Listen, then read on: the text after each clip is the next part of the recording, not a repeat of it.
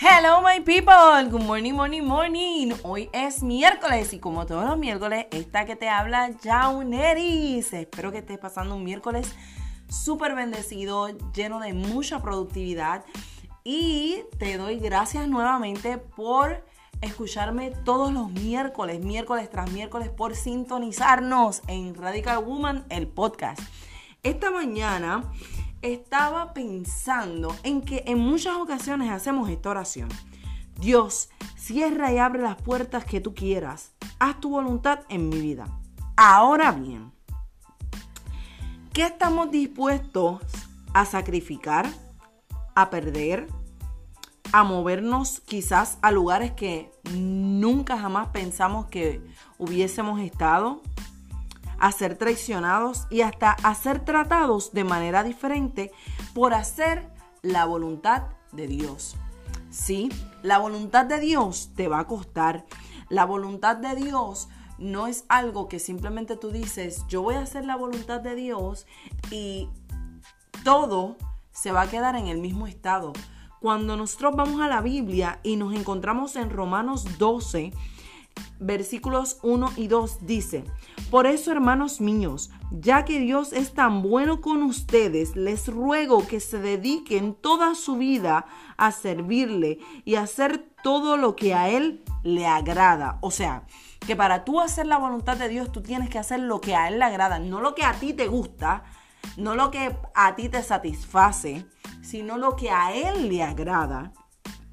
Así es como se le debe adorar. Oh, y no vivan ya como vive todo el mundo. O sea, que no podemos ser iguales a los demás.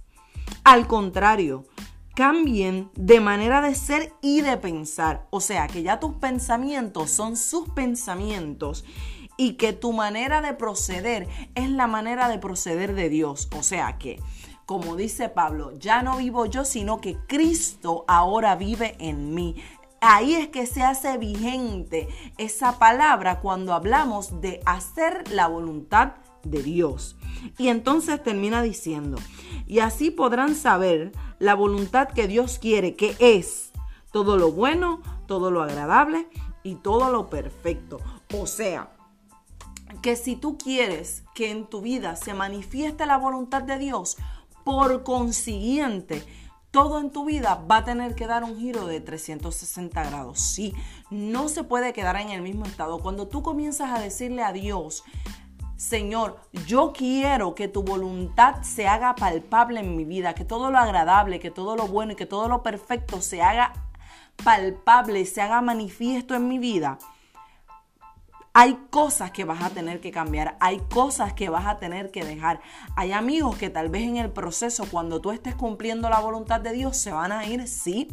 Hay personas que quizás van a decir, ah, no, ahora esta es espiritual o ahora esta es demasiado espiritual, sí. Van a llegar esos momentos. Y es en ese momento cuando tú vas a ver que la única confianza, que tu confianza tiene que estar puesta, anclada y alineada en Dios. Porque él, no te va a mandar a hacer algo sin haberte vaqueado, como decimos por ahí. Sin haberte mandado con todos los powers, ¿sí? Él no te va a mandar a ciegas, a que simplemente vamos a dejarlo morir ahí. No. Él va a andar contigo a diestra, a siniestra, adelante, atrás. Él va a rodearte, pero siempre y cuando estés cumpliendo su voluntad y estés haciendo lo que a Él le agrada. Sí, no lo que a ti te agrada, no lo que a ti te satisface, sino lo que a Él le agrada. Recordemos que cuando como dije al principio, hacemos la voluntad de Dios, eso tiene un costo. Es morir al yo, es morir a tus deseos, a los deseos de la carne, es morir a aquello que nos satisface a nosotros por satisfacer a Dios. Recordar que jamás en, dentro de todo este proceso de hacer su voluntad, Él nos va a dejar solos. Eso es lo maravilloso de todo esto que a pesar de que estamos perdiendo cosas, que obviamente al final vamos a ver unos resultados extraordinarios y maravillosos, pero en medio del proceso de hacer la voluntad de Dios, a veces no entendemos lo que está sucediendo. José estaba cumpliendo la voluntad de Dios, pero realmente cuando miramos su humanidad y nos vamos a su área humana, ¿ustedes creen que realmente a él le hacía sentido todo lo que estaba pasando? No. Él sabía el final porque el Señor se lo mostró en sueño. El final que, que a donde él iba a llegar si él seguía la voluntad de Dios. Pero él no sabía el proceso por el cual él iba a tener que pasar para poder llegar al fiel cumplimiento de la voluntad de Dios. Pero como vemos en este caso, a José le costó llegar hacia el destino profético que Dios, le, que, Dios ya le había mostrado. Y la realidad del caso es que si nosotros, el Señor, nos diera el panorama completo, uf, hace años luz, hubiésemos retrocedido. Por eso es que Dios nos va mostrando destellos. Te va diciendo, oh, por aquí. Y te dice, no, no, no, es por acá. Y te va mostrando partecitas, te va alumbrando. Es como que el mapa, vamos a hacernos a la idea que es como un mapa la vida de nosotros es como un mapa y Dios va alumbrando por parte. El mapa está en completa oscuridad y Dios va alumbrando por parte para que tú vayas viendo destellos, destellos, destellos de aquello que Él quiere hacer contigo. Pero no te muestre el panorama completo, no te muestre el mapa completo, porque si te lo muestra completo, la realidad del caso es que muchos de nosotros no cumpliríamos con la voluntad de Dios si Él nos muestra todo, todas y cada una de las cosas por las cuales vamos a pasar. Nadie quiere perder amistades. Nadie quiere verse solo. Nadie quiere morir al yo. Nadie quiere, nadie quiere simplemente dejar sus deseos a un lado, dejar sus anhelos a un lado por, cumplir los anhelos del Padre, por cumplir los deseos del Padre, que al final vienen siendo los de nosotros mismos porque nosotros somos uno con Él. Sí.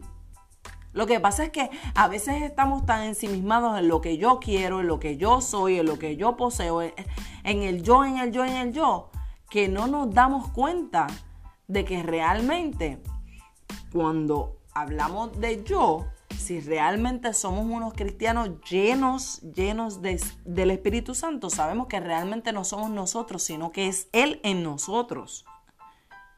Así que cuando nosotros cumplimos su voluntad, es como si realmente estuviéramos cumpliendo la nuestra. Porque sus deseos son los nuestros, sus pensamientos son nuestros pensamientos. Cuando nosotros estamos alineados a lo que Él determinó sobre la vida de nosotros. Así que en esta mañana, cuando tú hables y salga por tu boca las palabras de yo quiero hacer la voluntad de Dios, definitivamente va a ser algo extraordinario en tu vida, pero va a conllevar sacrificios y tenlo por seguro que te va a costar. No todo va a ser color de rosa, pero al final yo te garantizo que los resultados van a ser extraordinarios.